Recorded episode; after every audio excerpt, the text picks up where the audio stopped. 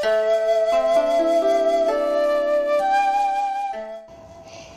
い、えー、こんにちは。しずくです。そして2023年明けましておめでとうございます、えー、本年もどうぞしずくをよろしくお願いいたします。はいというわけで2023年明けましたね。はい皆さんどんな新年をお迎えでしょうか。元旦からですねもうお仕事ですっていう方もいらっしゃるかと思います。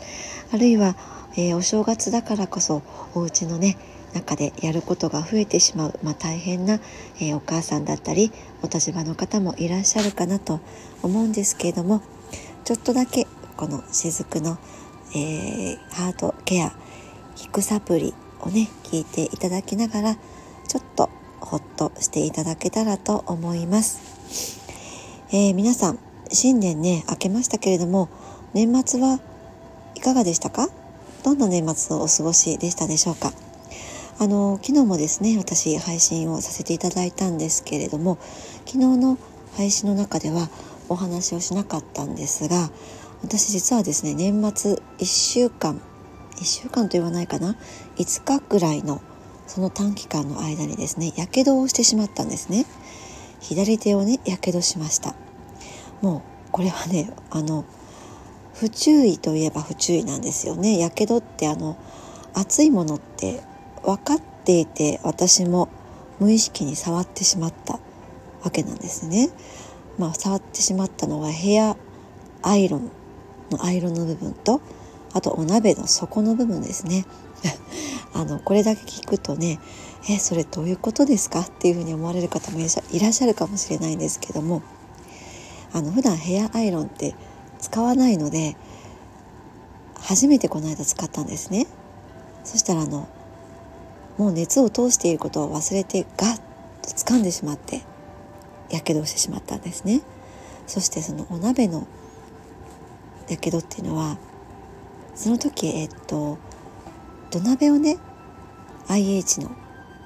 ヒーターにかけていたんですねでえっと土鍋ってその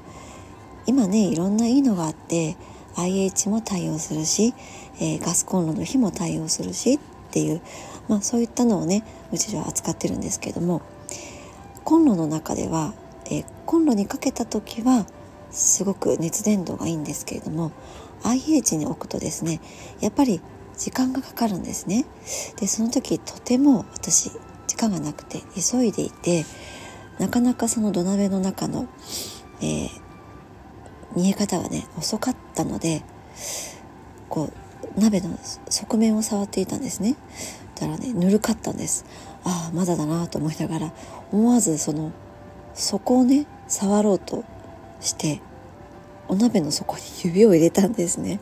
もう今考えたらなんてあの間抜けなことをしたんだろうと思うんですけれども、えー、当然ねその鍋底っていうのはもう熱さを持っているので、まあ、その時にやけどをしてしまったっていうことがありました。もうね私これあのまあ反省っていう言葉がいいかどうかわからないです。反省っていうとねあの正しいことのように聞こえるかもしれないですけれどもやっぱりどうしたの時私はあんな行動をしてしまったんだっていう感じで責めてしまうことにもなりかねないのであのあやっぱりこれは私焦ったらダメだなどんな時も焦ってはいけないなっていうふうに思ったりとかですねあとはえー、やっぱり年末だから気ぜわしかったんでしょうね。あのまあ、そんな風にこう振り返りながら年末は過ごしは過ごしたわけなんです。はい。あのこういったねやけどとか怪我っていうのもいろんなスピリチュアル的な意味っていうのはあるんですが、まあ、それはね私があえてお話ししなくても、えー、いろんなところでねいろんな方がえー、アップしてるので、まあ、そちらでね気になる方はお調べになられるのもいいかなと思います。ただ今回私の場合はですねちょっとだけ私のケースをお話しさせていただくとその2回のやけどともですね私左手だったんですね。でこのね右側と左側に現れるその病気や怪我の症状もそうです。こういったやけどもそうなんですけども右側と左側では大きく意味が違うんですね。で先ほども、え、言いましたように年末とても気ぜわしくなっていたんだと思います。あの自分では気づいていなかったんですけれどもね。やっぱりそのやることがたくさんある時に優先順位を決めて何かこう選択をしてそして行動をしなければいけないよっていう、まあ、そういったメッセージがこの左側に怪我をしたりやけどをしたり、えー、する時のスピリチュアル的なサインだったりします。ね、私普段こういったこともねたまにはお話ししているんですけれどもなかなか、えー、自分のこととなるとこんな風に実際やけどや怪我をしなければ、えー、またそれをね改めて思い起こすことってなかったりするんですけども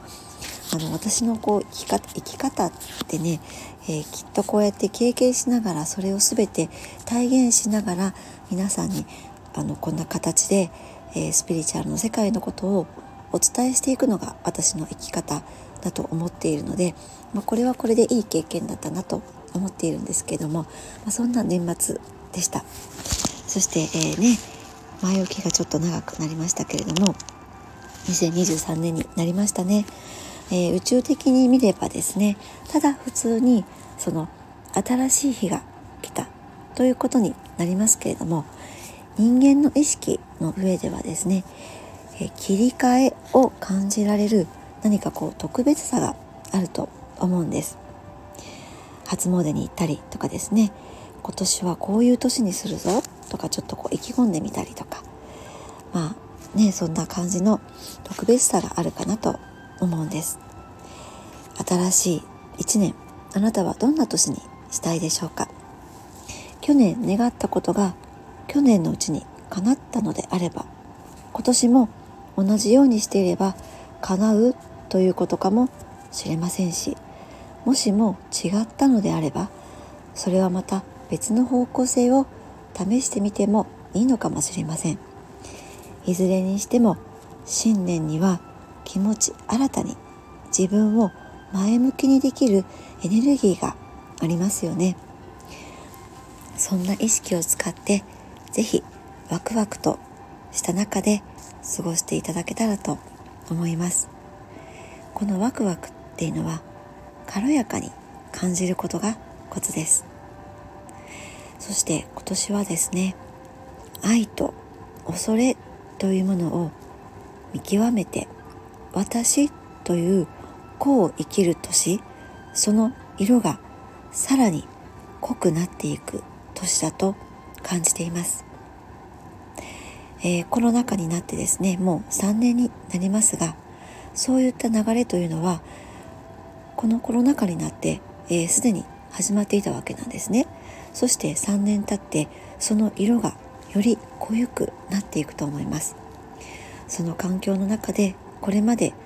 正しいと思って鵜呑みにしてきたことが実はそうではなかったということに気づいた方も多いと思うんですね、えー、あなたのことを焦らせたり不安にさせたり苦しめるのであればそれは愛ではないと知ってください。それが愛であればあなたはほっとしています。まるで温泉に浸かっているかのようにほっとしています。そして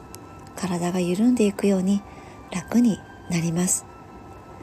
体が緩み心もほぐれて心地がいいのです。そんな自分で感じる軸というものを持ち続けてください、えー、ここにはですね自分に対する優しさを忘れないことがポイントになります。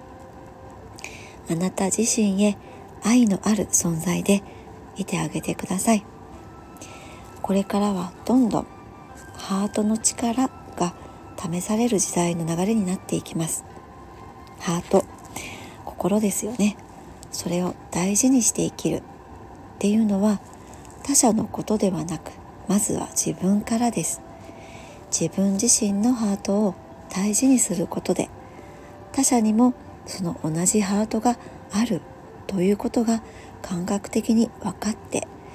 他者と共感がしやすくなるのと同時に自分と他者の感情の境界もわかるんですね。だからこそ人とうまくいくようにもなります。こんな形でですねハートの力を活用しながら2023年を楽しくハッピーにぜひ過ごしていっていただけたらと思います。皆さんにとって2023年が素敵な一年になりますようにしずくでした。